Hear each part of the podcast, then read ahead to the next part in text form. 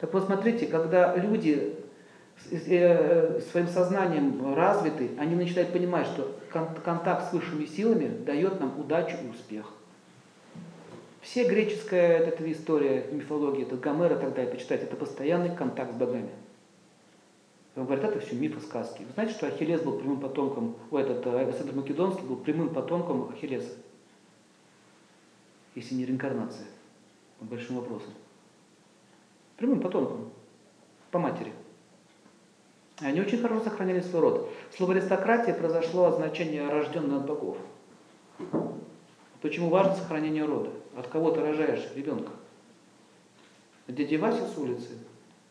Или от человека, который имеет это чисто родословную? Сейчас это все смешалось. Поэтому, смотрите, жрецы, которые совершали магические обряды, они очень строго соблюдали эти правила.